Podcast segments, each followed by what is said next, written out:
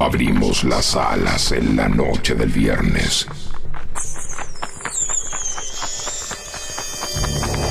Abandonamos la luz y nos sumergimos en el misterio radial de FM Sónica.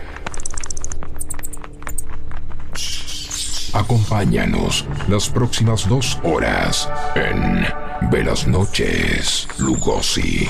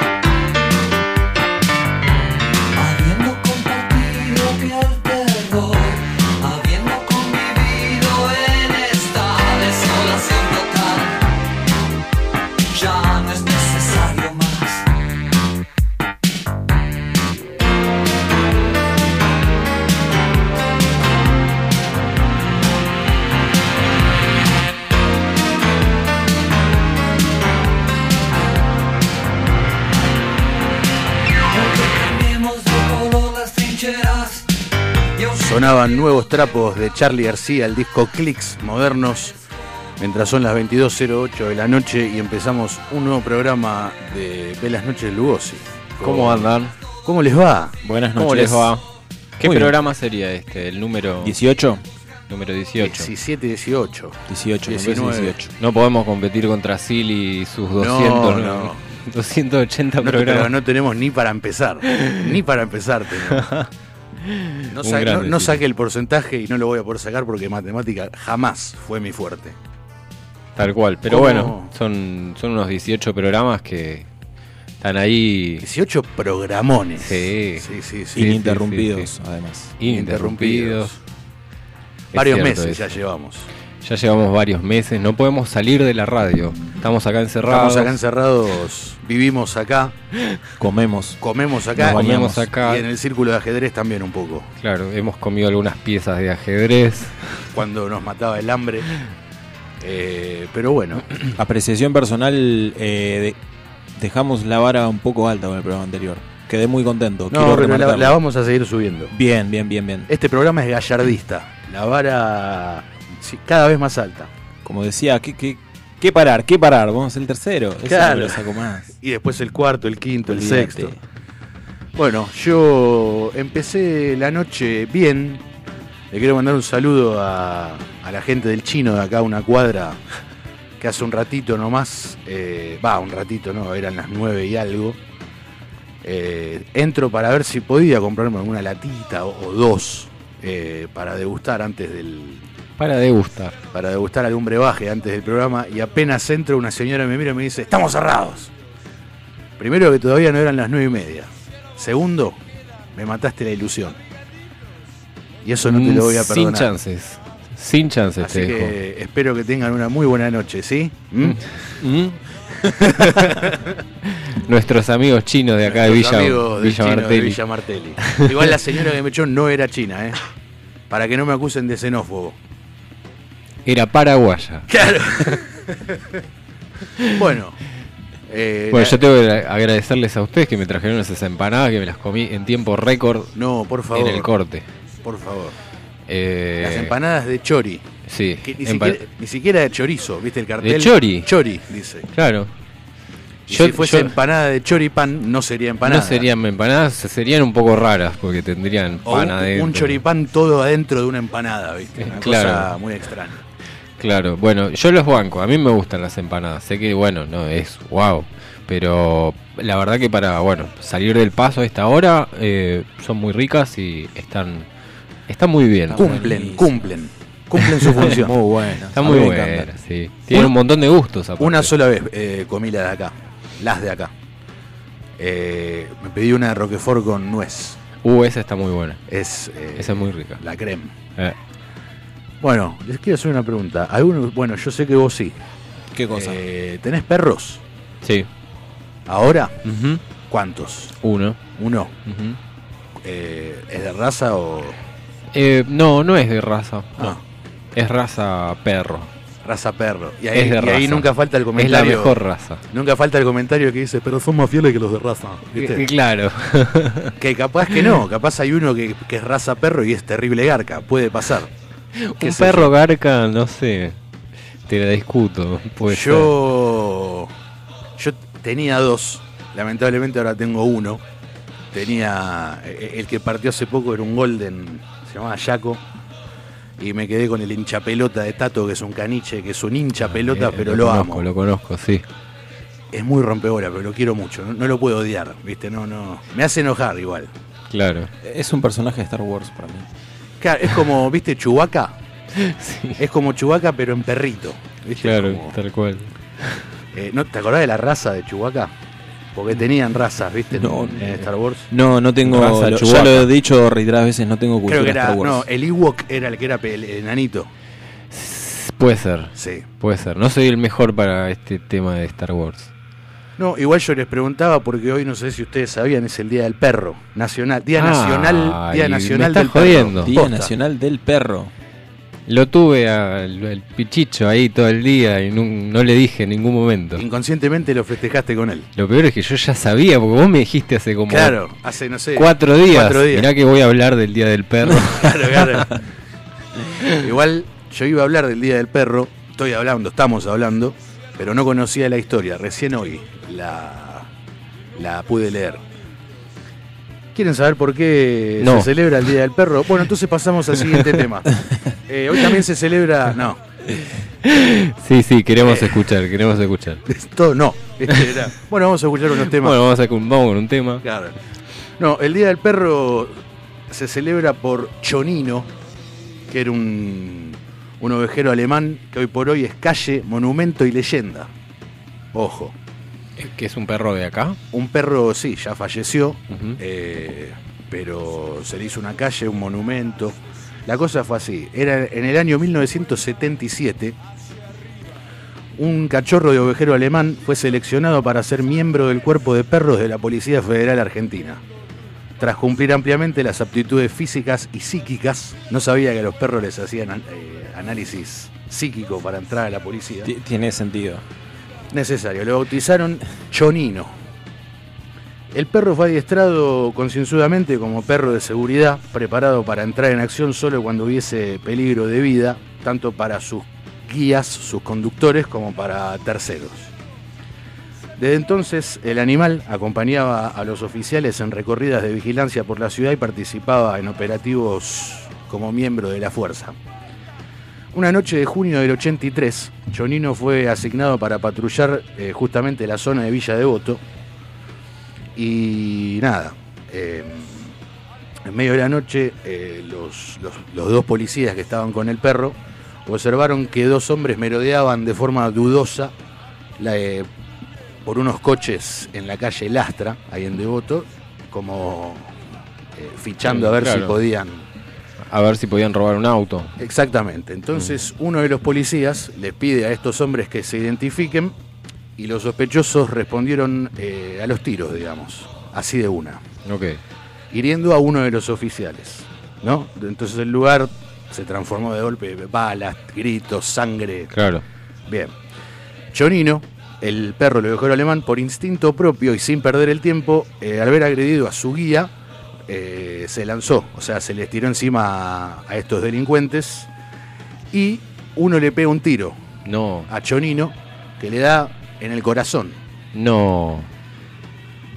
Y mientras estos asaltantes escapaban de la escena, con sus últimas fuerzas, eh, Chonino se arrastra hacia su, su guía y muere en los brazos de él. Pero ¿qué pasa? En la boca, Chonino llevaba un pedazo de bolsillo que tenía los documentos de los, de los ladrones, muero. lo que permitió la detención de los mismos que hoy están cumpliendo una, una condena perpetua. Mi vida, Chonino. Así que toma. Hasta su último momento hizo su labor. Murió, murió con las botas puestas. Claro. Murió Qué bárbaro, laburando. qué bárbaro. Por eso, por él se celebra el Día del Perro. Qué grande. Mirá, Chonino. Eh, Tiene un monumento, decías. Sí, eh, no sé, no me acuerdo dónde. Debe estar por ahí. Estábamos hablando de qué barrio. Y esto fue en Devoto. En Devoto. Eh, bueno, sí, debe estar por ahí. En la plaza no está. Te lo puedo asegurar porque fui hace poco y no. Ahora la pregunta es, ¿cómo está representado Chonino en ese? en- No, yo me lo imagino ahí parado. supongo que como, Erguido. como un prócer. Claro. Aparte está bueno porque viste que no es el Día del Perro policía, es el Día del Perro. Claro, Viste, tal en cual. general. Está bien, está muy bien. Así que Eh, me dio mucha tristeza. Pobrecito. Sí, a mí también. Pobre No, Chonino. no me esperaba que Nacho dijera eso de un perro policía. Sí, de un perro. Es un perro. Es un Sí, perro. pero viste cómo es este. Es un perro, pobrecito. Así fuera un gato me daría la misma, la misma pena. Así que. Por suerte, gatos policías no hay. No. Acá está, mirá el No. monumento de Chonino. Lo, estuve, lo, estuve ¿Lo encontraste? Eh, ¿Están sí. de voto? Está en Chile. No, Ah. porque estaba en Chile. Que calle Chile. No en Chile, ¿viste? Habían Eh, flayado, habían hecho de repente. Sí, sí, sí. Cambiaron toda la historia. Bueno, cuestión. ¿Tiene un monumento en algún lugar, Chonino? Bueno, está muy bien, muy, muy merecido, Chonino, Así que, tenga que- su monumento. En homenaje a él y a todos los perros de todo el mundo, vamos a escuchar ahora unas canciones. Beatles, Hey Bulldog.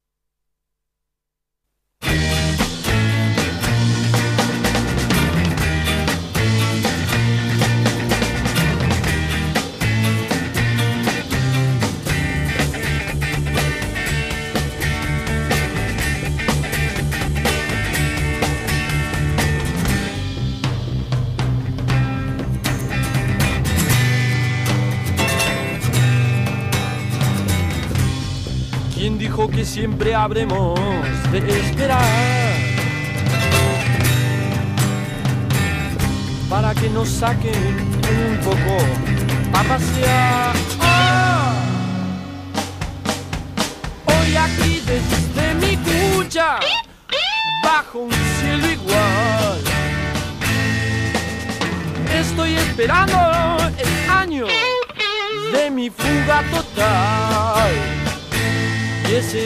Sé que voy a poder cantarle al sol, me ando en mi cadena. Oh.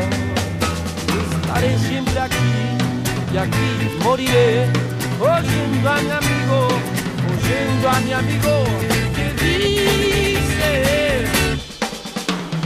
Tira, tira, tira, hermano perro. Tira, tira, tira, hermano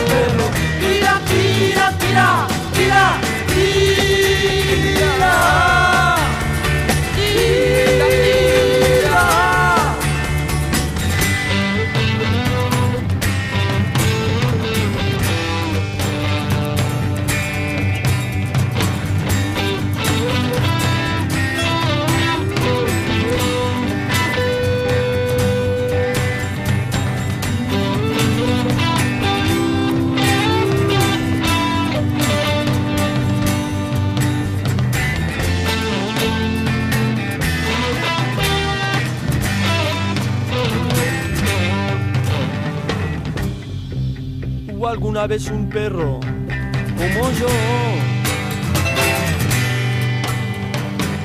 que quiso subir el último escalón. ¿Quién va a ser el que me atrape cuando me eche a correr? Mientras tenga espacio libre, no me entregaré. Oh, ese día sé que voy a subir a un árbol y allí podré comer por fin fruto. Pues estaré siempre aquí y aquí moriré oyendo a mi amigo, oyendo a mi amigo, oyendo a mi amigo que dice. Tira, tira, tira, hermano Pedro. Tira, tira, tira, hermano Pedro. Tira, tira, tira, tira, tira. Tira, tira,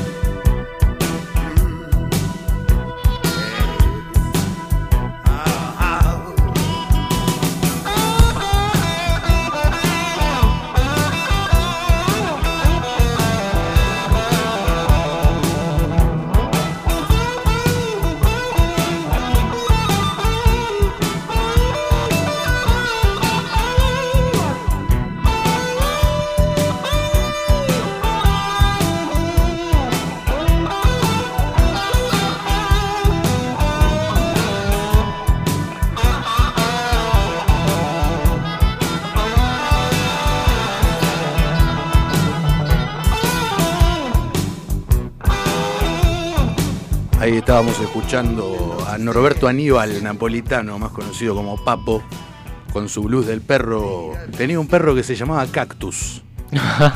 Cactus. Era como. Era como el mío, así como Tato, Claro, pero en, en grande.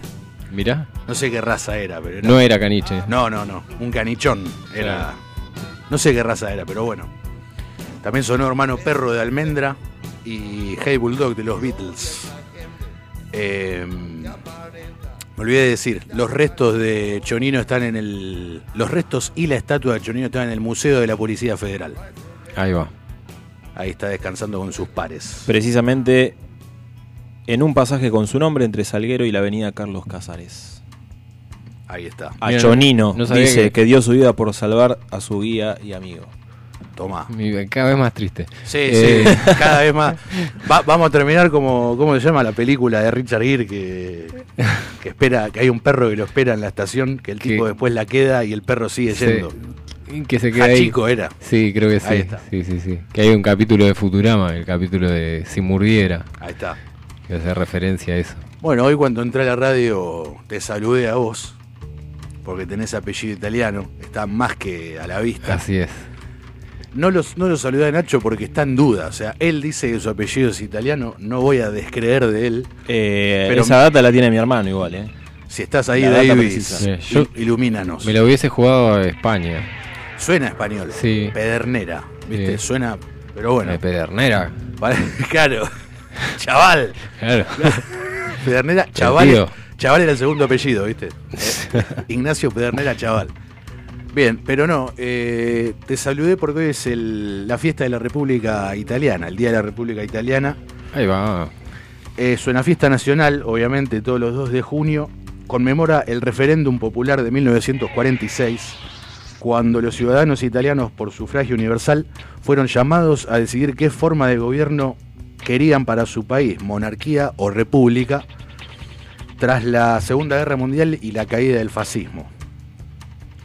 Con 12 millones y medio de votos a favor y 10 millones y medio de votos en Ah, contra. jugado. Ahí, Ahí sí, vos. ahí. Italia se convierte en república y los reyes de la casa de Saboya fueron desposeídos del poder y exiliados.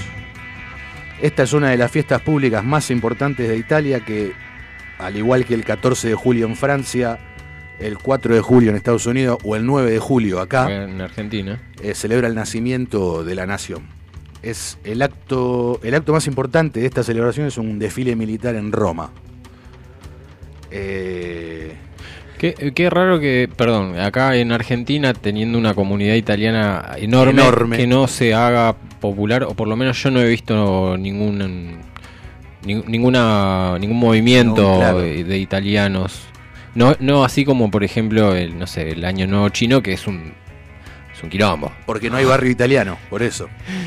Eh, puede ser. Si sí. tuviésemos un Little Italy como en Nueva York, Es que Italia está, eh, digamos, esparcido, está esparcido por toda la... por la- todo el mundo, Por, por todo, sí, pero hablando de Argentina, digamos. Ah, es, sí, eh, por todo comunidad el- italiana, por todo el país. el pueblo argentino todo. Creo, va, no quiero errarle, pero después de Italia, el país que más eh, descendencia italiana tiene, está, está entre Estados Unidos y Argentina, me parece. Puede ser.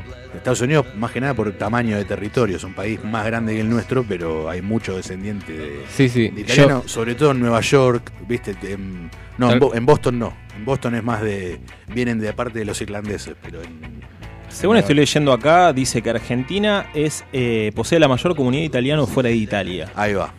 Bueno, Seguramente, Juani, eh, habría que ver en qué otras provincias, porque esto lo charlábamos una vez con mi hermano, generalmente eh, los inmigrantes se ubicaban en áreas que, o en zonas donde podían continuar las labores que hacían en su propio país, por ende, eh, si estaban más ligados al campo, la agricultura, tal vez eh, se asentaron más en, En la parte interior. de, sí, más Santa Fe, Entre Ríos, eh, que ahí también se asentaron muchos los alemanes. Igual Claro. acá esta data David te puede, te, te puede tirar algo piola porque hemos hablado de esto muchas veces y me, me ha bajado data. Pero a lo que voy es que tal vez no lo has visto, pero tengo entendido de que las comunidades acá en Argentina, eh, sea italiana, sea mm, alemana, eh, o de cualquier otro país tienen sus festividades y se juntan también en algunos lugares. En algún a- lugar a- para- claro, claro. para celebrar.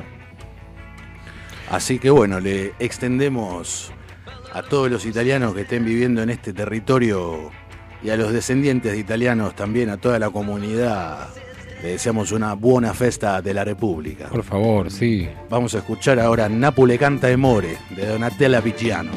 Napoli canta e muore, con chi lo mare argento, lo cielo tinto, con chi lo sole bianco.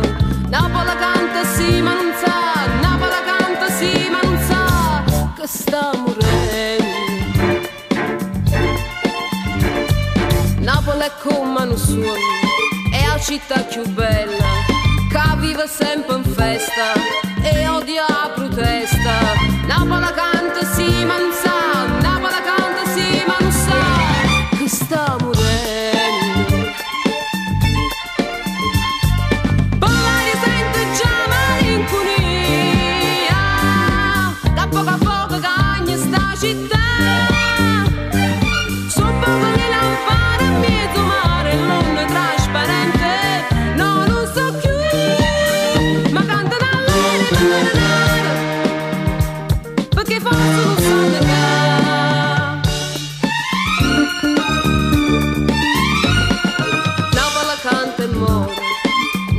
già ferita e si trascina stiente, sta enorme monumento. Napoli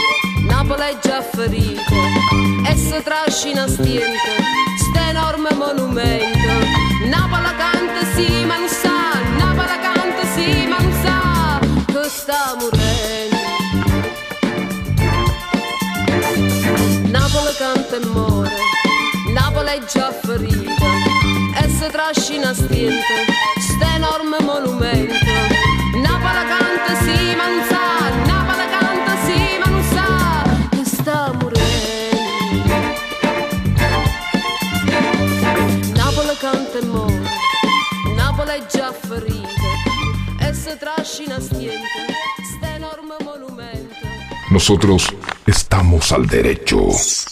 El que está dado vuelta sos vos.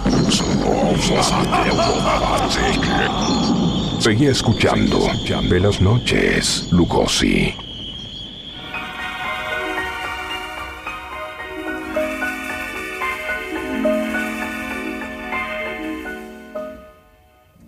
Penso che un sogno così non ritorni mai più. Mi dipingevo le mani e la faccia di blu. Poi d'improvviso venivo dal vento rapito e incominciavo a volare nel cielo infinito volare.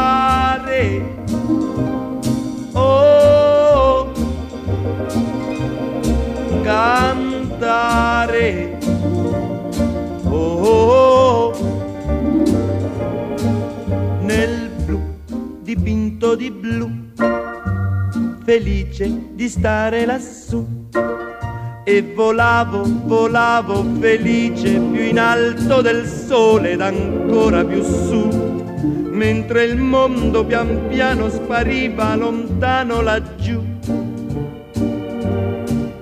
Una musica dolce suonava soltanto per me. Volare. Oh, cantare. Oh, nel blu trapunto di blu, felice di stare lassù. Ma tutti i sogni nell'alba svaniscono perché quando tramonta la luna li porta con sé. Ma io continuo a sognare negli occhi tuoi belli che sono blu come un cielo trapunto di stelle volare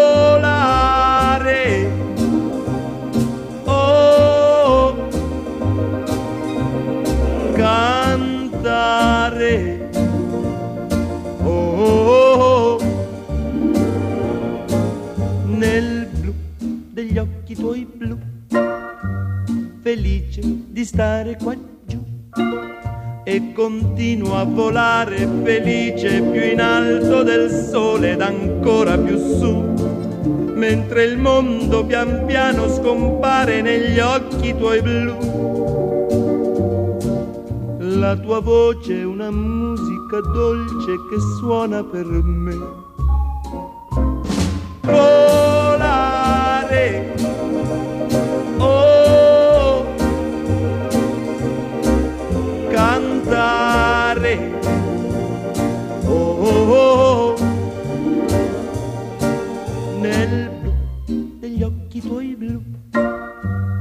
Felice di stare qua giù, nel blu degli occhi tuoi blu, felice di Ahí stare sonaba Volare de Domenico Modugno.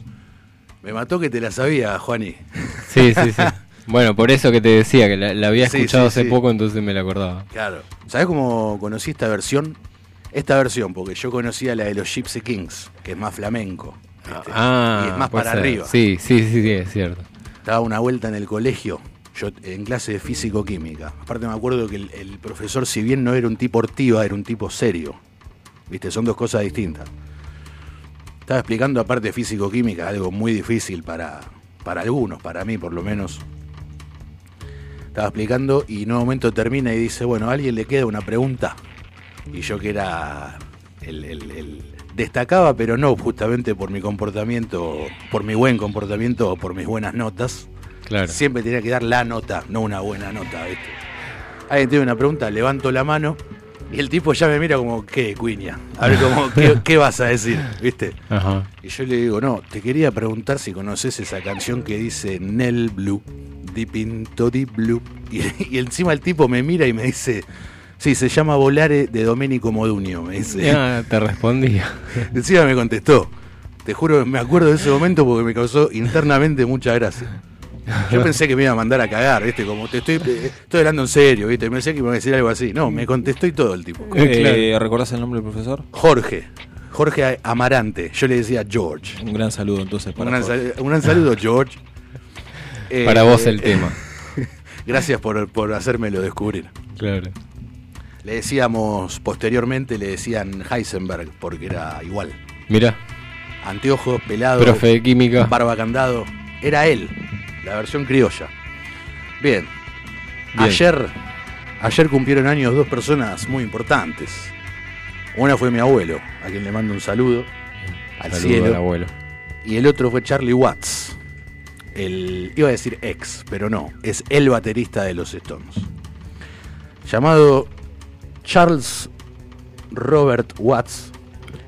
Estuvo en los Rolling, digamos, desde su ingreso en 1963 hasta su retirada en 2021, poco antes de morir. O sea, no murió en actividad. Se retiró y al poco tiempo, chau. Ah, es- eso no lo sabía. Yo pensé que murió como miembro activo. No, no, se la vio venir. Dijo, toco hasta acá, ¿Vos decís ah, que pero era, así? era- era por una cuestión de salud. Era por una cuestión de salud, Ah. o sea, el tipo, eh, a ver, ¿viste? Dijo, bueno, listo, llego hasta acá. claro, ahora los Stones siguen tocando con Steve Jordan, que era el baterista de la banda de Keith Richards solista, pero no es que lo trajeron porque sí, o sea, cuando Charlie Watts se retira, les dijo, si van a seguir tocando, llamen a, llamen a, me olvidé, a Steve Jordan, ahí está.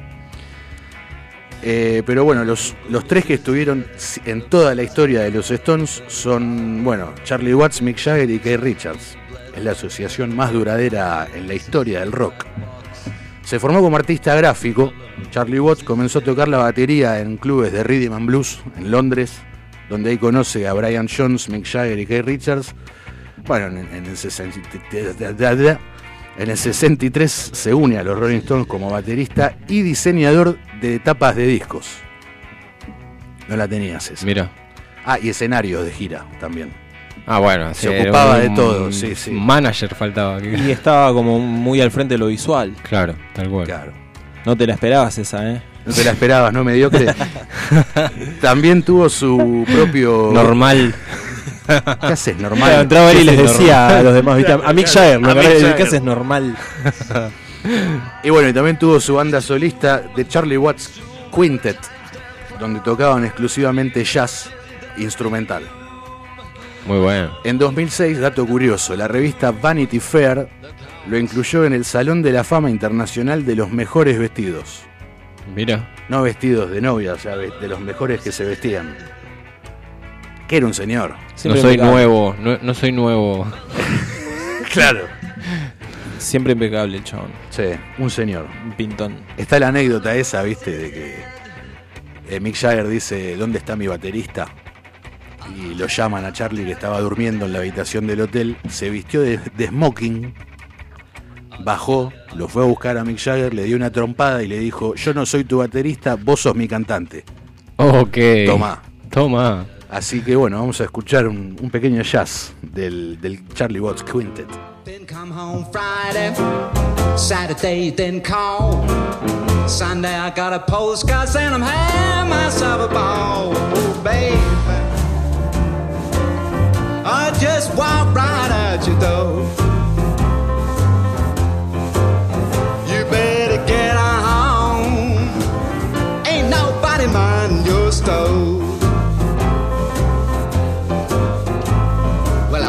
Up all my things put on my coat and hat. Took my name from your mailbox, put the key back under the mat. Oh, baby. I just walked right out your door.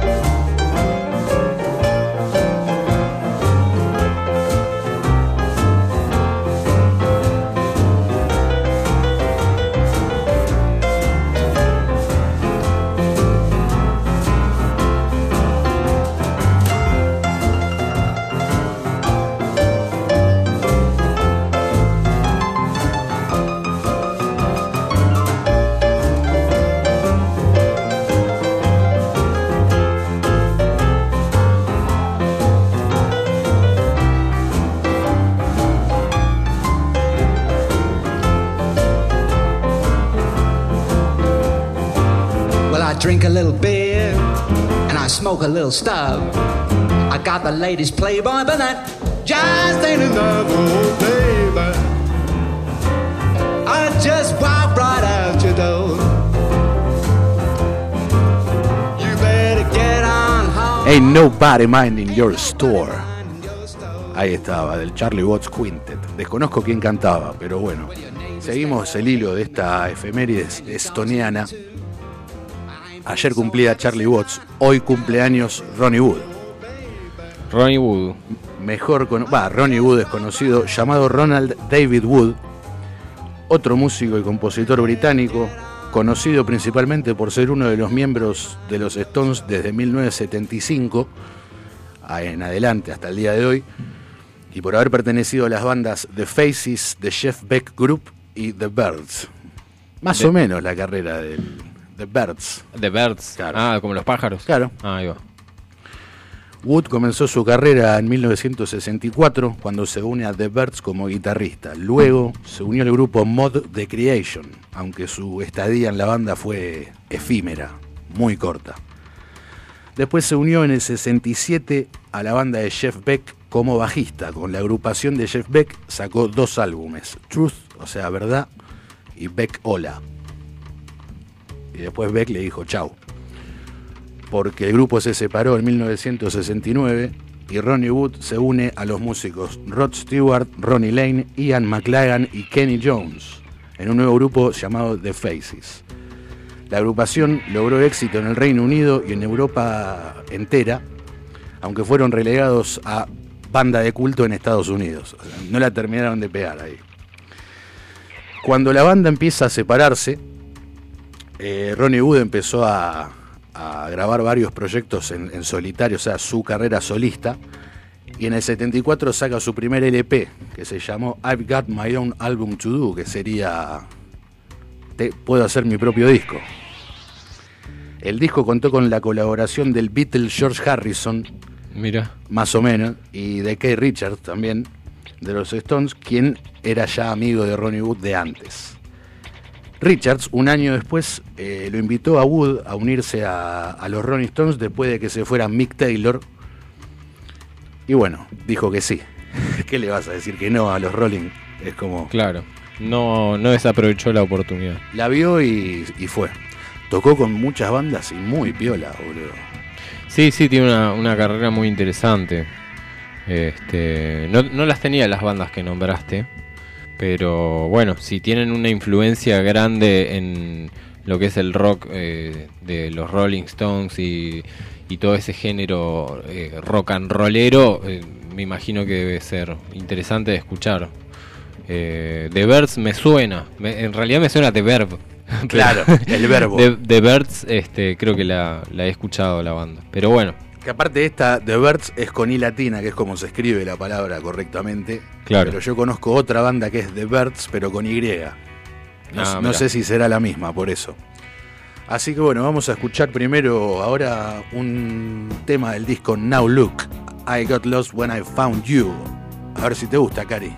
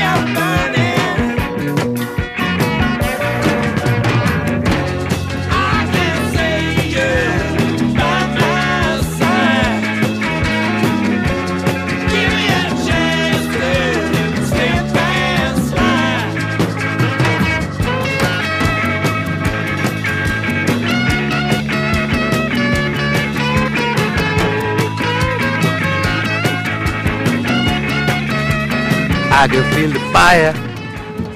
I can feel the fire de Ron Wood. Este sí es de I've Got My Own Album to Do. El primero era de otro disco posterior que se llamaba Now Look. Como ahora mirá. Me gustan, suenan bien. Vos lo estabas bailando recién. Sí. He visto bailarlo. Sí, sí. Es que la primera vez que escuché el, el primer tema que sonó, eh, tenía los ojos muy rojos y, y estaba en un estado de sensibilidad mayor. ¿Estabas, engripa- ¿Estabas engripado? Sí. Ajá. No, tenía, ¿cómo es lo que? La lo que te- conjuntivitis. Conjuntivitis tenía. Eh, pero no, me encanta, me voló la cabeza esa, pri- esa primera escucha. Y, y es. Te diría que hasta es mi tema favorito de, de Ron Wood. Y bueno, este que lo cantó con Chic Mager, el cantante de los, de los Rolling Stones. Chic. Eh, Bueno. Estás muy, muy stone hoy. Sí, ¿no? Pero Sí, me gusta porque es como las raíces también. O, o el lado B de, de todo lo que siempre se vio. Exactamente. Muy Mi- bueno. eh, mío. No sé si tuyo, sí, tuyo también, porque es lo que te gusta, pero me refiero como a. No, no había escuchado otras cosas Claro. de los miembros. Bueno, eh, bueno, eh, vamos a la tanda y enseguida volvemos con más Velas Noches, Lugos y mis estimados.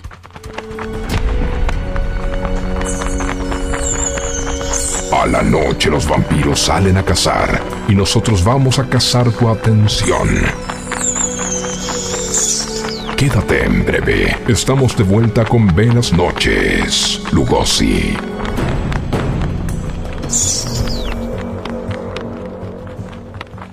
Aprovecha a hacer lo que tengas que hacer. Lo que tengas que hacer. Revisar el Face, chequear mail, Mirar el WhatsApp. En unos minutos Estamos de regreso. en FM Sónica. Iniciamos nuestro espacio publicitario. Seguí conectado a la noche de la radio. Seguí conectado a la mejor programación. FM Sónica. 105.9 desde Vicente López, Buenos Aires, Argentina. Tenemos todo el aire que buscabas.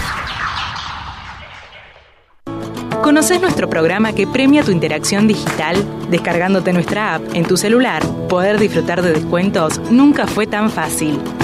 Busca nuestra app, adherite factura digital y listo. Ya podés canjear los beneficios que ofrecemos en nuestro programa Ecoaiza.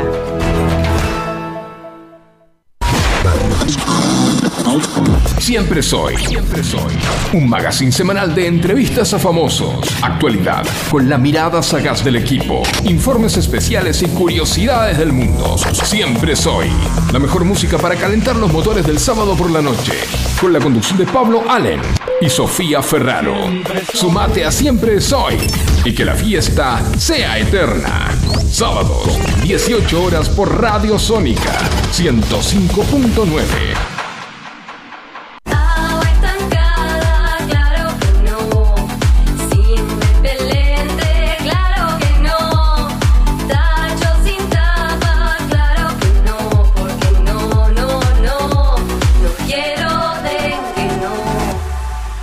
Gobierno de la provincia de Buenos Aires.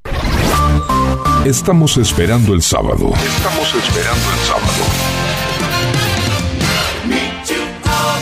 Porque a las 10 de la mañana en FM Sónica seleccionamos buena música que las grandes bandas y artistas nos dejaron. Formato clásico. El programa lo mejor de los mejores. Canciones inolvidables de aquellas épocas. Presentado por Martín Gómez. Formato clásico. Sábados de 10 a 13. Por FM Sónica. Si salís a la ruta, alcohol cero. Si manejás, alcohol cero. Si salís y manejás, no tomes. Viajá seguro. Al volante, alcohol cero. Ministerio de Transporte, Argentina Presidencia.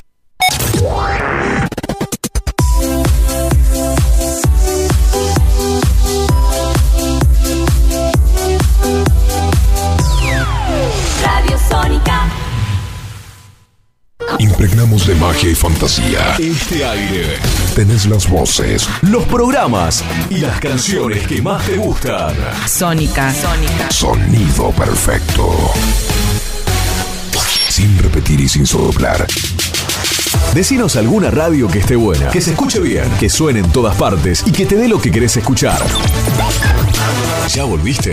Nosotros también. Nosotros también. En FM Sónica. FM Sónica.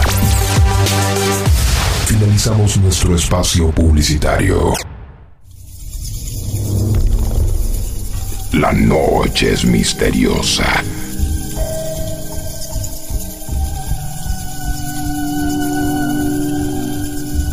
Y nosotros no somos la excepción.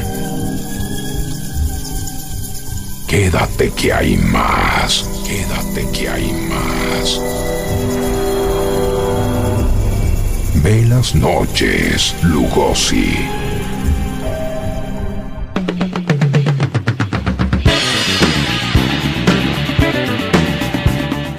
Taca, taca, taca, taca, taca, taca, taca. 2304 en Buenos Aires, en la Chitá de Buenos Aires. Hoy no es Buenos Aires City. Seguimos acá con el programa. Eh, bueno, eh, Nacho recién me elogió la, la data musical. Me siento halagado. Sí, está bueno. Es, es que sí. Sí, sí, sí. Estas datas a mí me encantan, me vuelven loco. Te ponen como loquita. Sí, sí. Un montón, a montones. es, un, es una hemorragia de, de- de placer, de Bueno, cultura. Fuimos, bueno, fuimos, fuimos. Bueno, bueno. Bueno, bueno. ¿Querés más? ¿Faltaba más? Faltaba más. No, de verdad, altas datas, me gusta. Gracias. Me gusta amigo. porque en la semana después pongo un temita, pongo un disco, digo, ah, este disco no lo escuché, lo recomendaron en la radio. Yo lo recomendé. Lo recomendaron. Lo, lo recomendó Rodo en la radio. Ya con eso es Ahí está. suficiente. Bueno, muy bien. Y así vos trajiste la data de la música y yo traje un poco de la data del cine. Que Eh, es tu, tu especialidad, digamos. Sí, eh, Sí. eh, yo traje todos decesos. To- vos trajiste cumpleaños y yo traje las pálidas. Eh, varios eh, Sí. cineastas que se nos han ido. Eh, entre ellos un cineasta llamado Kenneth Anger, que yo no lo conocía, me lo nombraron hace poco, y vendría a ser eh, del mismo palo que John Waters, por ejemplo. Eh, Juan Aguas. Claro, tiene, tiene varias películas eh, que mm, tienen que ver con el género pulp, sadomasoquista, eh, fetichista y homosexual. Ah, pará, así se llama el género. O sea, va- varios géneros, incluyendo esos. ¿Hay un Eh, género homosexual del cine? eh, Sí. Ah, mirá. Queer Sí, sería, ¿no? Claro, el género, digamos, para englobarlo en un género más grande sería el queercore. ¿Esto Eh, incluye eh, pulp también o es otra cosa? el, si el queercore incluye el pulp, Sí. La verdad que no lo sé, pero tiene que ver. Ah. Va de la mano. Eh. Repetime el nombre, por favor. Kenneth Anger. Es Kenneth con doble N. Eh, Kenneth, Kenneth, Kenneth Furia. claro. Kenneth Ira. Sí, bueno, él falleció el pasado 11 de mayo con ya 96 años. Había nacido el 3 de febrero de 1927. Así que bueno, ya era bastante grande. y mm, en su carrera, eh, Anger trabajó exclusivamente en cortometrajes, produciendo casi 40 obras desde 1937, nueve de las cuales son conocidas como el ciclo de la linterna mágica. Yo no sé, la linterna mágica es un aparato que fue el precursor del proyector de cine.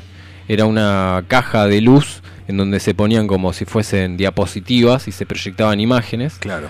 Este, entonces eh, llamó a, a su grupo de cortometrajes el ciclo de la linterna mágica.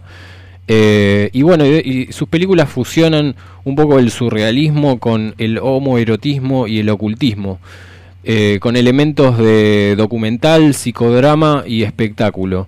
El propio Anger ha sido descrito como uno de los primeros cineastas abiertamente homosexuales de los Estados Unidos y ciertamente el primero cuyo trabajo abordó la homosexualidad de una manera autoritaria y su papel eh, o sea, hacer visible la cultura gay dentro del cine estadounidense, comercial o no, eh, decía él que es imposible de, de sobreestimar, o sea, que era algo que en algún momento iba a suceder. de- dada la, la- la cultura queer, cómo se fue desarrollando después de los años 50, 60, cómo fue cambiando. Sobre todo en los 80. Más que nada, sí. Este, por eso está como, no comparado, pero sino eh, eh, en el mismo palo de, de John Waters y, y varios cineastas que han incurrido, que incursionaron sobre, sobre estos géneros. Así que bueno, este, mm, él decía también, eh, él se ha centrado en el, en el ocultismo en muchas de sus películas, mostrando una fascinación por Alistair Crowley y eh, siendo partidario de del telema de la región fundada por Crowley.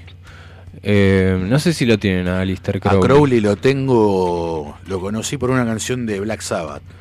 Mira. Mr. Crowley. Claro. Ozzy no era seguidor del tipo, pero era jodía con, viste que Ozzy nunca fue así un ocultista, pero jodía con Siempre, el tema. claro, tal pero cual. joda lo hacía. Ahora vos me decís, Jimmy Page, el guitarrista de Led Zeppelin, ese sí incursionó posta. Eso se lo tomaba en serio. Sí, bueno, de hecho Led Zeppelin, la banda entera, vivieron en una mansión, creo que en Escocia, eh, donde vivía, donde vivió en un, eh, anteriormente Alistair, Alistair Crowley, que de hecho fue la casa donde murió Gonzo. Yo tengo entendido que tiene eh, varios libros publicados, eh, Crowley, que, que son de ocultismo y que son libros muy muy especiales, digamos, que no, no cualquiera lo tiene y que, bueno, están tomados Claro. así como... Bueno, los libros ocultistas, la mayoría son difíciles de conseguir. Son difíciles de conseguir, sí. No creo que una editorial quiera. Te la publique así como, viste, "Che, bueno, sacamos dale". una tirada de, De ocultismo. 100.000 ejemplares de Claro. ocultismo. Los, compra- ser. los comprabas con la edición del Domingo de la Nación. En, en- Claro, exacto. En el puesto Te de venía, diario, viste, ¿viste? la publicidad. bueno, Introducción este, al satanismo ahí en, en los puestos de diario, con el diario de la Nación.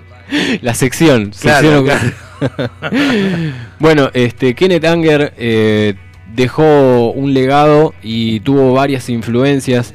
Anger ha sido escrito como eh, ha, ha descrito a cineastas como eh, Louis Lumière, Georges Méliès.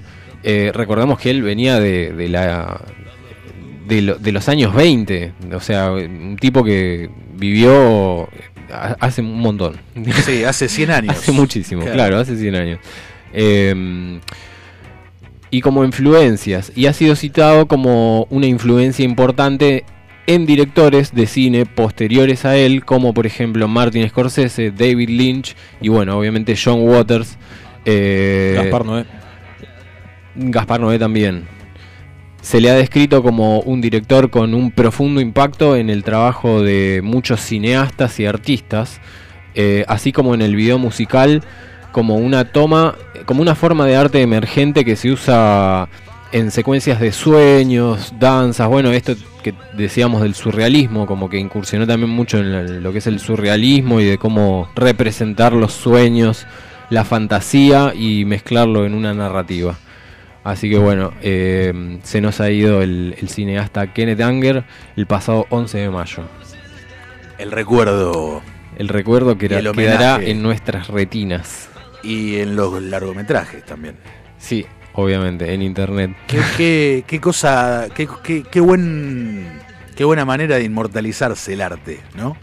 Porque vos te morís, pero después capaz quedan tus películas o tus discos o tus libros o tus cuadros, lo que sea.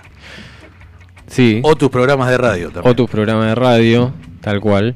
Y tantas veces ha pasado de que los artistas en vida no han sido reconocidos, sino hasta 10, 20, 30, 50 años después y se descubren las joyas que habían hecho. Así que Claro. bueno, para los que nos escuchen de acá a 100 años, por ahí digan, uy, estos pibes. Había algo llamado radio. Claro, tenían una- un programa de radio. Y te tiraban data. Tal cual. Así es. Así que bueno, después nos vamos a poner a ver alguna de, de las películas de los cortometrajes que... Vos sabés que me hiciste acordar produjo. cuando, cuando dijiste sadomasoquismo y todo eso. Me hiciste acordar a. Yo hace poco, va, hace poco. Hace un par de años en realidad vi American Horror Story. Sí. La cuarta temporada. Eh, Freak, Freak Show se llama, es de un circo que- Sí. que va a un pueblo donde son todos, eh, no quiero decir eh, deformes porque queda feo. Fenómenos. Fenómenos. Frikis. claro, frikis. No sé, el- el- la mujer más pequeña del mundo, unas siamesas, un enano, eh, había de todo. Y la dueña del circo, Elsa Mars, al final, voy a spoilear, si no la vieron, jódanse. eh, Por lo menos estás avisando. Por lo menos es sincero. Sí, sí, y sí. Eh, donde al final se descubre que había grabado unas cintas en Alemania, porque era alemana creo. En Alemania que te las mostraban y era bastante explícito, no bastante, pero era eh, era una mezcla entre eso, unas grabaciones sadomasoquistas barras NAF, Claro. ¿viste? Mira, qué, qué fuerte eso. ¿Te acordaste de eso? Sí, me, me hizo acordar cuando dijo el, el cine, o sea que uno de los géneros en su en su cine era el sadomasoquismo y todo eso, me acordé de esa secuencia. No, no me acordaba puntualmente de eso. Mira, y eso que se- la tengo vista esa temporada. No es de las que más me gustó, pero. Es jodida. Va, tu- cualquier temporada de American Horror Story es jodida. Sí, es jodida. Es, es turbio, es turbio. De, toda- de todas las que vi, no es la que más me gustó, pero el trabajo de producción. Una, divino, una locura. La fotografía Sí. es excelente. Recomiendo, Juan, y si no la has visto. Yo no la he visto, como ya saben, yo series es muy difícil que me enganche, pero bueno. Vas, a eh, lo, vas a lo inmediato, a la película. Empieza Sí. y termina. Sí, tal cual. Claro. Tal cual. Este, bueno, una película, mm, eh, ahora que decías esto, eh, me hiciste acordar a la película Videotape. No sé si la han visto. eh, En donde mm, un universitario descubre muchísimas cintas de VHS en donde están grabados eh, sucesos violentos, eh, escenas gore básicamente, y entonces intenta recrearlas con una cámara, haciendo obviamente todo ficticio, queriendo hacer una película. Eh, y bueno, yo ese, ese género no es el género que más me guste. Y no, y no. Pero, pero bueno, me acuerdo de esa, esas películas y bueno, se me pone la piel de gallina. Eh, ¿Qué, el gore? ¿No te gusta? La piel de gallina. No, la verdad que no, no es que no me guste, pero no, no me llama como... No, no me atrae. La o sea, películas de Rob Zombie no viste. No, no, no he visto. Igual no es tan gore, pues, o sí. Sí, boludo. es- Pero no, no, no sé si una película de, mm, de Rob Zombie eh, se caratula como... eh, Este error incluye Es- partes es gore, puro- pero no es puro gore, eso es a lo que voy. Como que Claro. no está definida como una película de género gore puntualmente, pero sí incluye algo de eso.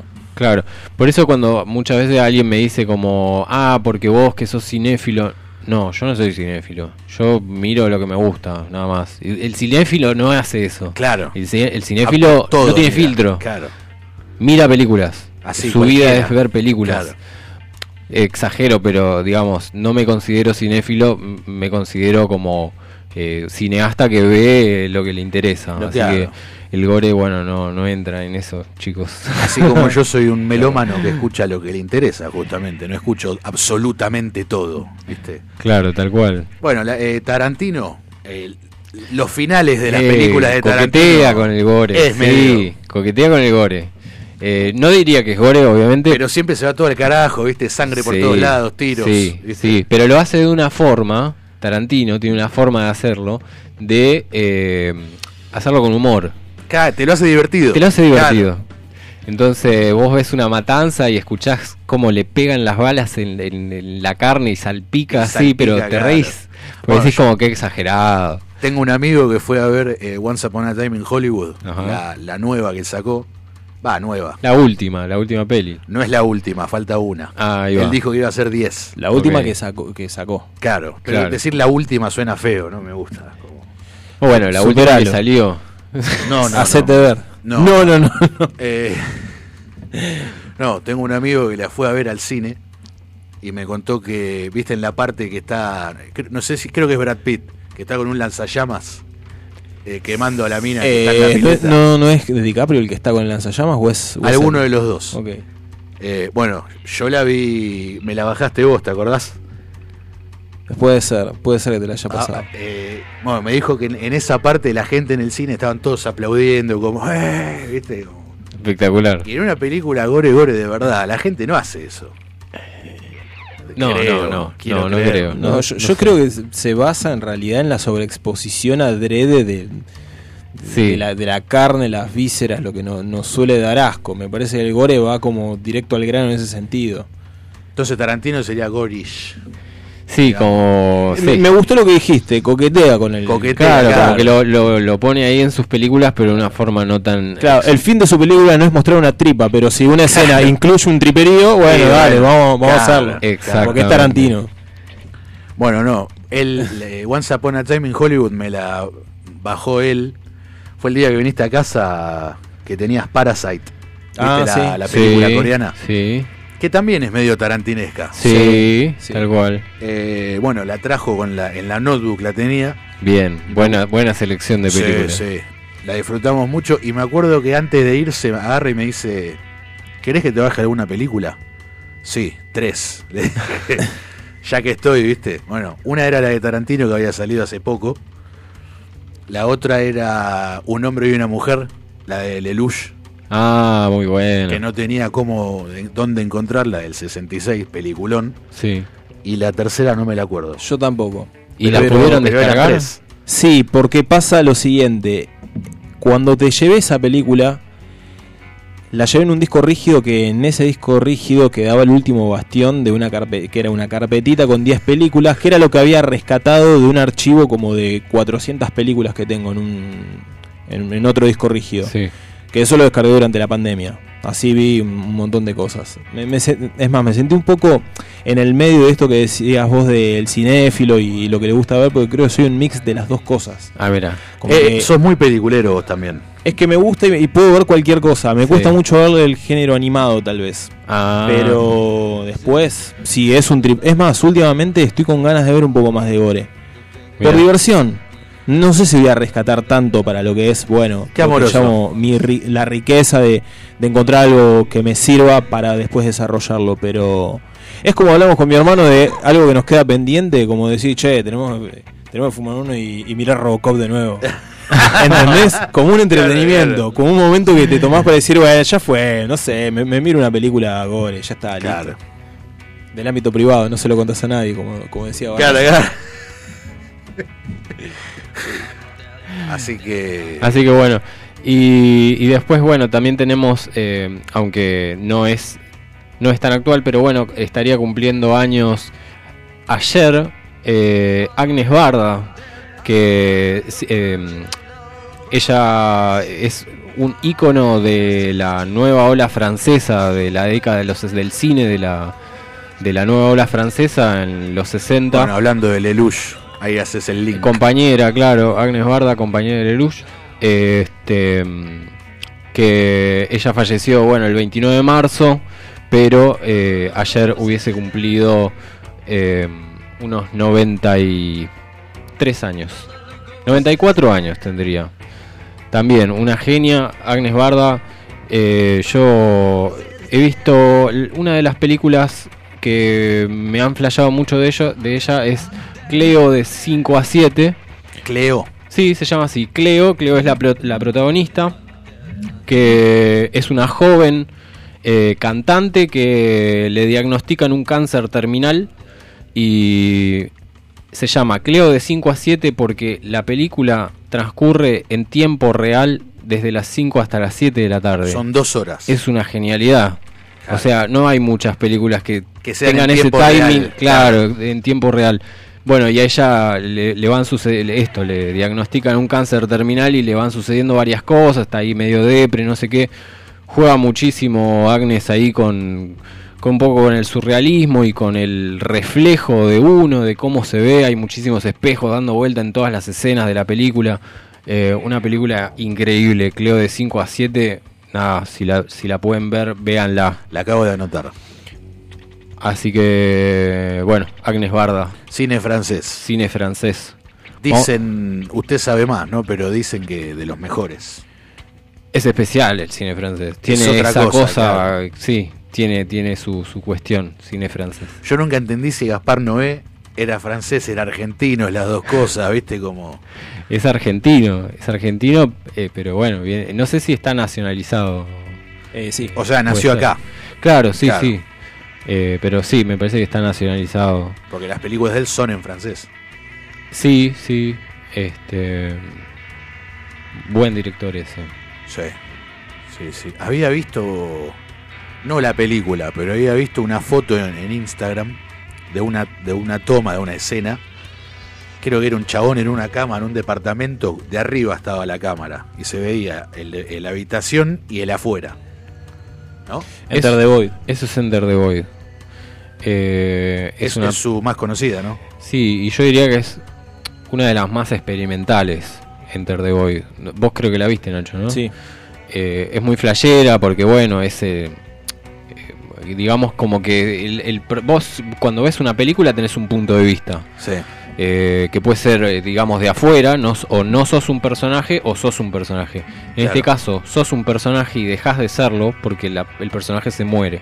Claro. Entonces, estás en, en el punto de vista del, morís vos, del- del digamos. alma de- Claro. del personaje, que es algo muy flashero. Claro. Eh, estás como en tercera persona constantemente.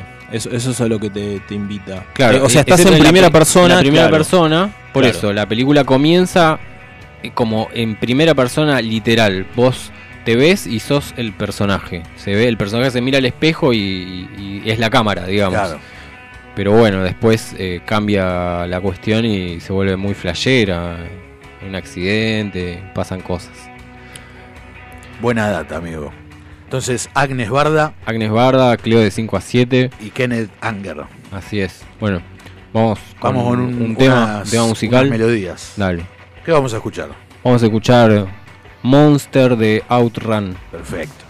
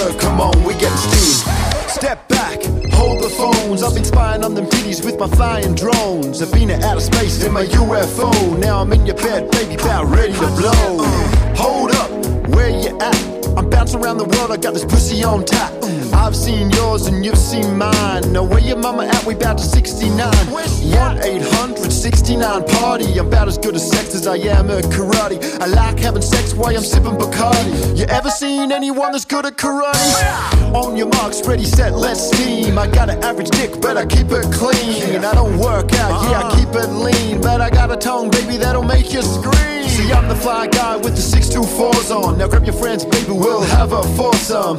Wet dreams are ready to flow. Yeah, it's the greatest pleasure that you'll ever know. Come on, feels good, don't it? The best you ever known it. Put this dick in the cast, we're gonna have to clone it.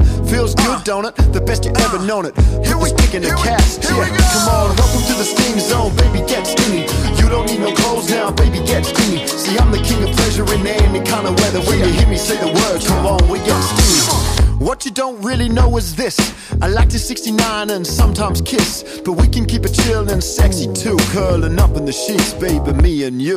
Well, you and your friend, she's welcome to join. Hell, bring all your friends, we can all go boing Or bring all your friends, we can all go boing Or bring all the ladies, we can all go uh. Nah, I'm just messing around, baby girl. Just me and you is cool, I like you for real. Unless you're up for trying something new. I got Jennifer on speed dial and you do too I said unless you're up for trying something new I got Veronica on speed dial and you do too. See I'm the king of pleasure, don't you ever forget it. Step into the sting zone, baby come and get it. Yeah, welcome to the sting zone, baby get steamy. You don't need no clothes now, baby get stingy See I'm the king of pleasure in any kind of weather. When you hear me say the word, come on we get steamy. Yeah, welcome to the sting zone, baby get stingy You don't need no clothes now, baby get stingy See I'm the king of pleasure, don't you ever forget it. Step into the sting zone, baby come and get it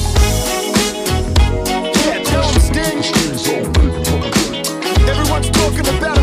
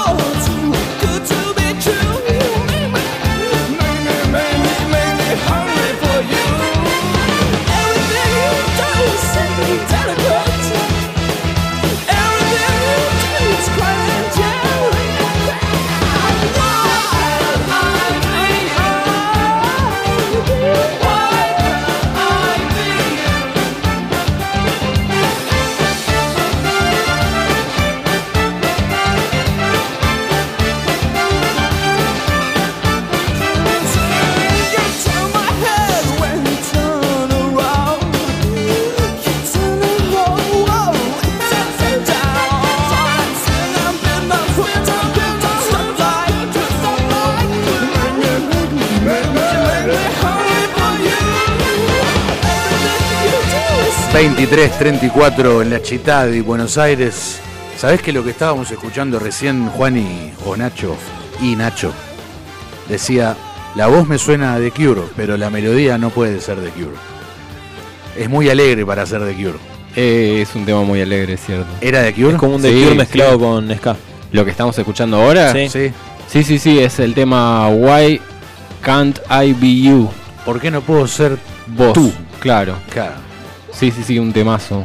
Pero Eh, te juro que la dudé porque dije, es muy alegre para ser de Cure. Es una cosa muy extraña, ¿viste? Como, no sé. Bueno, tiene temas arriba de Cure igual. Sí, pero los temas arriba de The Cure igual son con un dejo de. De desesperación. De, melancolía. está sufriendo. Sí. con un dejo de nostalgia, ¿viste? Este no. Sí, Así sí, que- sí, es cierto. Pero bueno. Es que posta, parecía The Cure Fit eh, esca- Escape. Claro. Muy movido. Yo estaba viendo recién, acá tenemos crónica en la televisión. Yo no sé qué onda el equipo de iluminación del canal, pero el programa de Gastón Paul, no sé, Gastón Paul se- estaba negro. No Sí, sé, no se ve nada. No se veía nada, Sí, era sí, como, bueno, flasharon. Capaz es un corte poco, un de- poco la idea, porque los que van hablan de una, de una época oscura de su vida, entonces. Hay que hacerlo oscuro el Hay programa. Claro, sin luz. Claro, tal cual. Bueno, vamos a seguir hablando un poco de los decesos. Eh, no sé, no me gusta decir decesos. Des- ¿sabes qué? de- después de el, el obituario de El- las noches de Lu- Lugosi. claro, tal cual. Eh, vamos a hablar de Don Bateman, que mm, falleció el, el pasado miércoles y nos dejó para todo lo que es Don Bateman fue un ingeniero aeronáutico muy conocido dentro de la comunidad aeronáutica por ser el inventor de un sistema que se llama GPWS que vendría a ser el Ground Proximity Warning System. Tus dedos, ¿cómo es? Ground Proximity Warning System. Ground proximity es cercanía al suelo. Sistema de advertencia, adver- sistema de advertencia de cercanía al suelo. se dice ya ya se entiende perfectamente para qué, para qué funciona el Ni sistema. hace falta explicarlo. Fue uno de los eh, pioneros de este sistema eh, y mm, fue una de las personas que más eh, salvó vidas, digamos, en, en la aviación gracias al- a la introducción de este sistema y eh, bueno, falleció hace poco y, y tiene una historia bastante particular, estaba leyendo, eh, él es eh, canadiense, nació en 1932, su padre reparaba relojes y su madre era ama de casa. Pero lo que sucedió un día cuando él estaba en el colegio, él tenía 8 años, fue que estaba con un compañero y mirando por la ventana vio dos aviones que se empezaron a acercar y se chocaron en el aire. Chocaron, cayeron los pedazos y él no pudo contenerse y agarró al compañero y se fueron a, a- a ver el, el accidente. A ver el. Sí. Se encontraron con una escena horrible. Y. Bueno, eran pibes de 8 años, ¿viste? Vieron eso. Se, ¿Qué pegan- ver? ¿Qué claro, ver? se Claro. pegan dos aviones en el cielo y nada, flasharon ahí los pibes. Este y, y bueno, eso eh, la, la maestra se enojó mucho con ellos porque dijo, chicos, se fueron de la clase, plena clase, agarraron y se fueron. Tienen que hacer un, un informe sobre lo que vieron ahora. Hagan un, eh, hagan un escrito sobre todo esto que hicieron. Y bueno, Don Bateman agarró y le escribió a la profesora todo lo que había visto. Don La- Bateman, ya tenía 8 años, era Don Bateman. Don Bateman. Don Bateman. Nombre de- te lo imaginás que nace adulto, ¿viste? Claro. No te lo imaginás como un nene. Don Bateman. Tal cual. Eh, y la profesora cuando leyó el informe de él, automática le- automáticamente le dijo, vos vas a ser un ingeniero. Corta. Por el- el- la forma en la que Claro, lo había cómo escrito. lo, lo describió.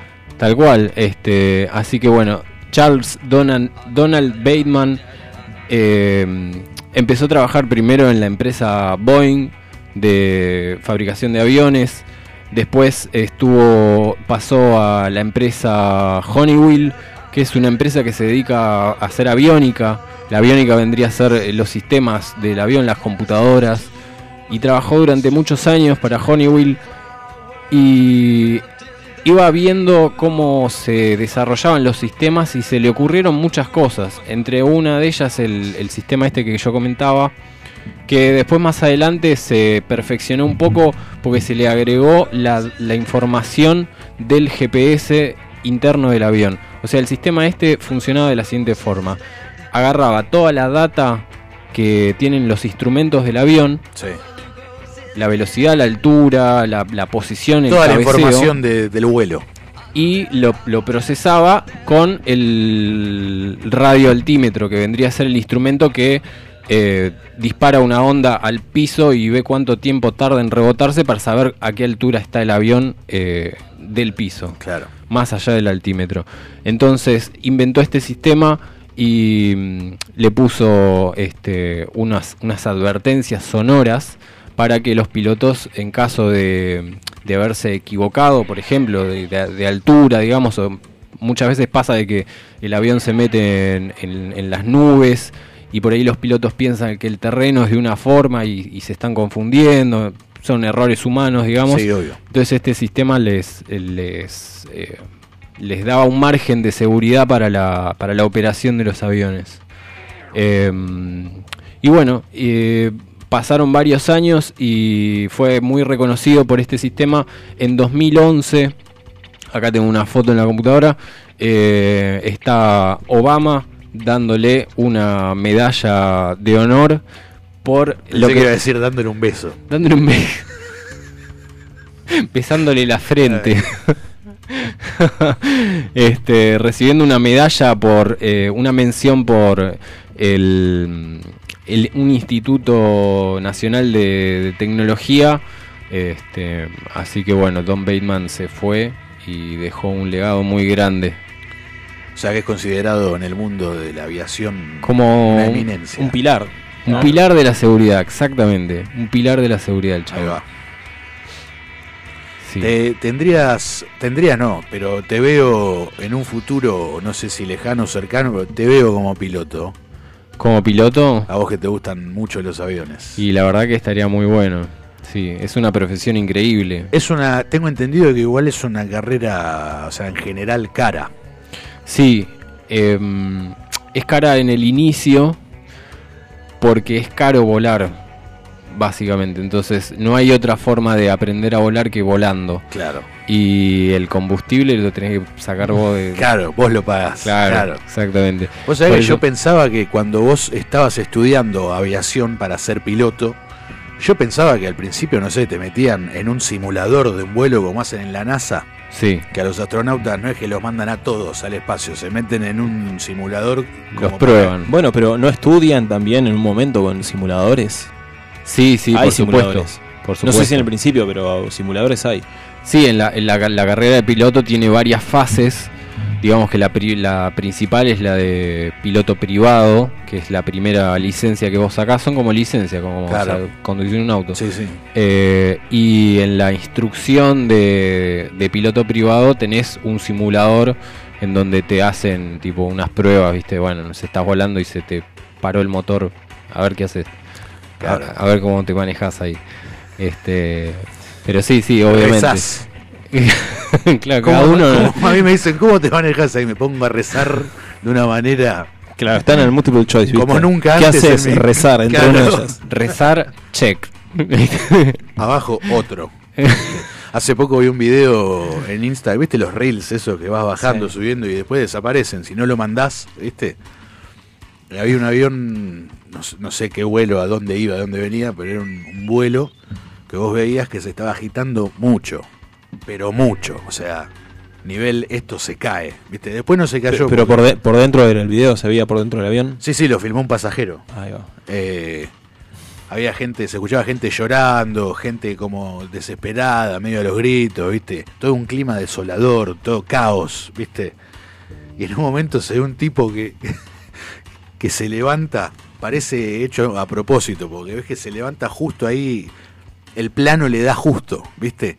Se levanta con una botella de whisky, le pega un trago. Lo vi. Bueno, ese, Sí, sí, ese sí, sería yo. en un avión que se está cayendo, ese sería yo. Me pongo a rezar y, vi, y después me, lo me vi. tomo un buen whisky, así me muero, pero en pedo, por lo menos, ¿viste? Claro, eh, mira, hay muchos casos de mm, situación, o sea, muchos, digamos, hay, hay, eh, anécdotas de gente que estuvo en accidentes de aviones o situaciones así de emergencia, digamos. Y vivió. Y sobrevivieron y dijeron, menos mal que no tomé alcohol, porque si tomaba alcohol, se- los reflejos se te, se te van. Se te van. Se te van. Sí. Entonces, eh, es algo que, nada, que por ahí es, es, es importante, no tomar alcohol quizás en una situación así. O, o Eh, sí, bueno, depende de cómo te tomes vos las cosas. Antagónicamente a lo que me estás diciendo, mi estimado amigo, eh, yo quería comentarte que también eh, leí sobre mm, un pasajero del Titanic. Es otro medio, ¿no? De transporte, en vez de por aire, va por mar. Pero un pasajero del Titanic que sobrevivió al, al- al hundimiento. ¿Sabes por qué? ¿Por qué? Porque estaba en pedo. Mira. En, la- en las aguas heladas de, de no sé en qué parte se hundió, pero el agua era muy fría y se salvó por, por estar en pedo. Su cuerpo como que, viste, que te da como calorcito. ¿Así fue contada la noticia? Acá, la, Se salvó acá por- es contada así. Pero sí, básicamente sí, o sea, yendo de grano se salvó porque estaba en pedo. Capaz si no estaba en pedo se moría congelado. ¿Alguna vez tuviste frío estando en pedo? Yo no. No. Bueno, Igual tengo verdad que no. entendido que un montón de rockstars han subido bajo cualquier estado de todo al avión. En Sí, pedo. sí, pero son Sí, aviones privados. sí. O sea, Sí, son aviones privados. los y a rockstars veces tienen aviones privados. Pero boludo, ponele, yo me, me tomo, no sé, un avión a misiones, me, me pinta escabiarme algo antes que me van a decir, no, a ver, no me van a hacer un pero vos no sos un alcoholemia". rockstar. Te lo estoy diciendo como si fuera un cualquier persona. Lo que hoy es, podés tomarte No, no, o sea, algo y si, subirte si al te avión. subís en pedo al avión no pasa nada. O sea, mientras no empieces a hacer quilombo, está todo bien. No es que te hacen un. Vos no podés. No es que te hacen un eh, soplaca, como la policía cuando te para. Soplaca. Eh, que te hacen soplar el- la pipeta esa. Vos estás en pedo, no podés subir. Claro. Claro, tenía un patoa. un Ramón había ahí en, en la puerta del avión. Vos estás en pedo, negrito, no podés pasar. Negri, Claro. Otra vez será, pero. Dato curioso. He ido al colegio, que ya que estamos hablando de aviación, te lo he contado también. eh, Sí. No sé si es bisnieta o tataranieta de Jorge Newbery. Sí, me lo contaste, me lo contaste. Que me enteré después por redes sociales que ella no, pero el hermano menor de ella, obviamente es piloto. Claro. Y bueno, vos. Muy bueno. Dato de color. Hashtag el marido Pampita. Hashtag amigo de la bisnieta de Jorge Newbery. Ni siquiera amigo, conocido, porque no es amiga. Pero, Pero te imaginas, viste, habla. Estás ahí en el aeroplane, que es el tema que va a sonar ahora, y te dice, les habla el piloto Newbery, y vos decís, fa. Fua. Por herencia. Vamos a escuchar a los pimientos rojos calientes haciendo este tema. Avión.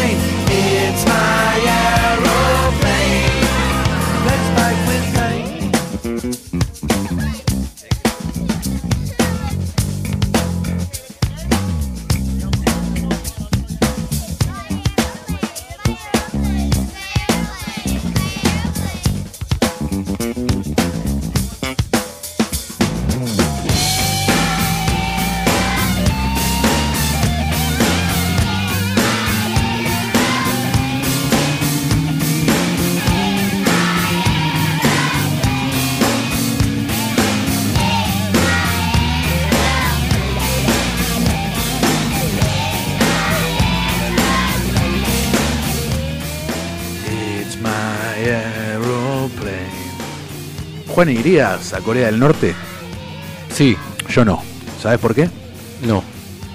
Por cosas como la que pasó hoy, que condenaron a, a, a la cárcel o a- lo matan. No, pará. Que era cárcel o muerte. La noticia es: condenan a prisión perpetua a un bebé de dos años. Así es, así es. ¿Cómo es lo matan? Pero boludo, eh, bueno, es Corea del Norte, te esperás cualquier cosa, boludo. Aparte un bebé de dos años, o sea, si lo condenan a, a prisión perpetua o a cárcel, lo que sea, ¿y por qué no lo van a poder matar también, viste? Ay, no, Dios mío, ¿cómo puede ser esto? Lo condenaron a prisión porque los padres del bebé tenían, las autoridades les encontraron una Biblia. Solo por eso. Las autoridades le encontraron una Biblia a los padres A y los padres, entonces dijeron, bueno, El- te saco el bebé. El pibe va en cana. No, va en cana, no es que te lo saco, va, va en cana. va en cana. Claro. Ok. ¿Podés creer? ¿Qué? No, la verdad que me parece ridículo. No, no, no Pero hay. aparte, no no lo puedo entender. Ojo, hay que chequear si es algo posta o, o si es una fake news. Porque no De- encontré más que esa data suelta por ahí. Igual pará, si querés, si, si querés ir a Corea del Norte, no sé si ni, no sé si te dejan entrar. No, no sé cómo es la situación. Creo que allá. no te Yo te diré entrar. que sí porque no conozco. A Corea del Sur sí, pero del Norte no. Corea del Norte es la, es la pica- la que es picante. La del La que tiene el régimen Sí, eh, corte Hyun- China. Claro. No me- eh, ¿Cómo se llamaba? Eh, el, gordito. El gordito de peinado raro. Sí. El Bueno. fanático de las armas Hoy- de hoy- destrucción masiva. Hoy, exactamente. Como Bush. Hoy vi una foto del, del dictador norcoreano inaugurando un jardín de infantes en Corea del Norte, pucho en mano, Sí. encendido adentro del jardín. Ok. Yo lo que no entiendo, perdón, me quedé con esa noticia es por qué la ligó el pibe. Claro. por eso no se entiende. Aparte, el, el tipo ni enterado. O sea, sé que seguramente a los padres le. le- El tipo ni se entera, ¿viste? Vos cuando tenías dos años. Fuiste en cana. Claro. Porque yo tenía una Biblia. Porque yo tenía una Biblia. Una cosa de loco, boludo. Muy, muy extraño, la verdad. También Bueno. tenemos otra noticia. eh, el jugador colombiano Sebastián Villa, eh, ahora ya ex jugador de Boca, firmó contrato con el Toronto FC, por lo que va a jugar los próximos dos años en Canadá. No, Es un sos chiste. un tarado, sos un chiste, me dice. No, no, eh, lo condenaron hoy. No sabemos todavía, no se sabe si va a ir preso, o sea, si va a ir a la cárcel. Sí. Pero fue con- eh, declarado culpable por violencia de género contra su pareja. Sí, eh, Gabriel estaba, eh, Gabriel Sili estaba hablando un poco de eso en el programa anterior, eh, de que el, ¿cómo es? El club de Boca había sacado un comunicado oficial hablando del asunto, como medio haciendo Desligándose. de- sí, sí, exacto. Y eso es Boca, amigo. Es todo lo que no hay que ser en esta vida. Es el fútbol.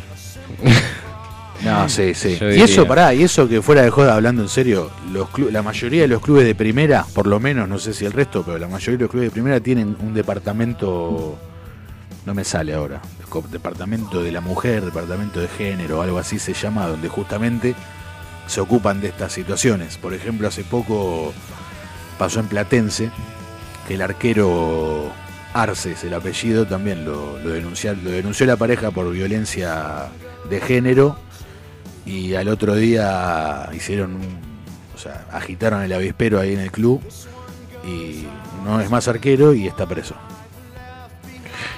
¿Y a, tra- a través de este departamento? Sí. Ahí va. O sea que de, de alguna manera, porque te iba a decir, capaz que era un, no sé, un comentario personal que tal vez, al menos en esta actualidad, es pura burocracia, como que está pintado, es pura pantalla. Habría que ver qué injerencia real tiene en las situaciones, porque el tema de Villa es algo que viene ya hace rato. Claro, o sea, el- lo del arquero de Platense fue así.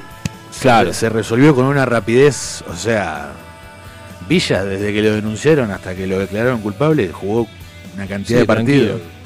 Salía a declarar y se iba al partido. Claro, o sea, Era- real hasta así. tenía el respaldo de Riquelme, que Eso hablaba fue bien hace de él. tres años. ¿Lo de Villa? Sí. Bueno, hace Comienzo tres años. de la cuarentena, abril del 2020. Bueno, hace tres años venía jugando tranquilamente el tipo y recién hoy lo declararon culpable y todavía ni se sabe si va a ir en cana. Ojalá que sí. Por favor, si un tipo tiene que estar en cana, que vaya en cana. Bueno, yo tengo también un par de, de noticias así picaditas. Este. Tenemos eh, el récord histórico de ventas de entradas para el mes de mayo en la Argentina en cine. Jamás se habían vendido tantas, no sé qué pasó. Lo vi hoy, lo leí. Tantas entradas para, me parece genial, porque sabiendo cómo viene la mano el cine nacional, que ya desde hace varios años que, que la viene peleando con tema presupuesto, que no le dan un mango, la de siempre, este, me parece una buena noticia. El tema es que la cuota de pantalla que tiene el cine sea un poco más grande. La cuota de pantalla vendría a ser como que el porcentaje, digamos, porcentaje de películas argentinas respecto a eh, producciones extranjeras. Claro. Que mm, siempre es muy desigual. Entonces tenemos 5 millones de entradas, pero son 5 millones, o sea, se- 3 millones son para tanques que vienen de afuera a Claro. proyectarse acá. Para Eh, ver, no sé, de X-Men. Claro, claro, olvídate, sí, ahí iba- vas a vender un montón. Claro que, que no está mal, pero No, no habría que mal. darle no también hoy su, su rédito y su cuota más amplia al cine argentino, que de hecho vos entras a Cinear para nombrarte un ejemplo rápido y hay películas nuevas todos los días. ¿Se paga Cinear? Cinear tenés una parte que podés ver algunas películas gratis y hay otras Y hay películas otras que que, sufriendo y pagando una mensualidad podés ver esas películas. Sabes que el otro día, perdón por interrumpirte de nuevo, pero el otro día me vi algo que me llamó muchísimo la atención. Me puse a ver la película en Cinear de Don Segundo Sombra. Mira. Porque en el colegio me habían hecho leer el libro. El libro, sí, es un Entonces clásico. dije, a ver la película, ¿qué onda? A ver si me gusta un poco más que el libro. ¿Viste? Porque- ¿Y qué onda? ¿Cómo está? No, y. Una cagada. No me acuerdo, no me acuerdo porque me quedé dormido. No, pero- no por aburrimiento. Yo estaba esperando la edad, te dije, no, bueno, pará, pará, no por aburrimiento, sino por sueño, porque ya tenía mucho sueño. Ya estaba, ya estaba saliendo el sol encima, o sea, ya fue una Una película que la mandaste ahí como de diciendo. fondo, bueno, claro. No, y pero me llamó mucho la atención en los créditos del principio. Viste que te dice, no sé, iluminación Ignacio Pedernera, Sí. dirección Juan Biagini. Sí. Bueno, y uno de los nombres era John Lennon. Mira. Pero escrito igual que el, que el John Lennon Era uruguayo. inglés. Aparte, un John, porque no era el verdadero, pero un, un John Lennon en una película de gaucho, boludo. ¿Cómo me explicás eso? ¿Qué? O sea, era un actor. No sé, era parte del staff. Ah, era Claro, el equipo. No, sé, no si era un extra o alguien que tenía una escena corta o alguien del staff, no sé, pero entre todos los nombres, te juro, me llamó muchísimo la atención leer John Lennon en una Qué película bárbaro. de Don Segundo Sombra. Qué bárbaro. Bueno, yo antes de que suene la- las 12 de la noche, si quieren ver cine argentino, pueden hacerlo.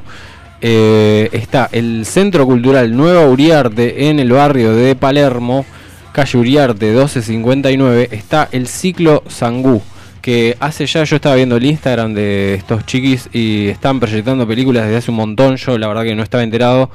Y esta, mm, este sábado van a proyectar la película La Ciénaga de Lucrecia, Lucrecia Martel, que es una película del año 2001. Eh, la recomiendo mucho, es una película dramática. Eh, co- coproducción de Argentina, España y Francia. No sé si ustedes la han visto. La Ciénaga es otra de esas No, me películas. interesa. Sí, sí, Lucrecia Martel está re loca. Corta. Corta. Esos son lo- los Bien. fragmentos que van después eh, que hay que editarlos. Claro, ¿viste? claro, claro. Esto borralo después. sí. Después de esto no va, chicos. Así que bueno. Así que bueno, qué rápido se me pasaron las dos horas hoy, la puta madre, boludo. Hay que, Hay que gestionar una horita más. hay que gestio- hasta la una. Sí, sí, o sí. Ahí vamos a ver qué hacemos. Vamos a ver. Bueno, Bueno, chicos. bueno, se eh, está terminando el programa. Ha finalizado. Vamos a hablar con un tema propuesto por, por Ignacio. El que vos quieras de los que te di. Bien, me Es encanta. así. Bien. Bueno, nos vemos el viernes que viene. Gracias amigos, gracias Juan y gracias Nacho. Gracias, chicos. Gracias a a los que están del otro lado y bueno, nos veremos el viernes que viene. Nos vemos. Salud. Agárrense un buen pedo hoy que yo no voy a poder.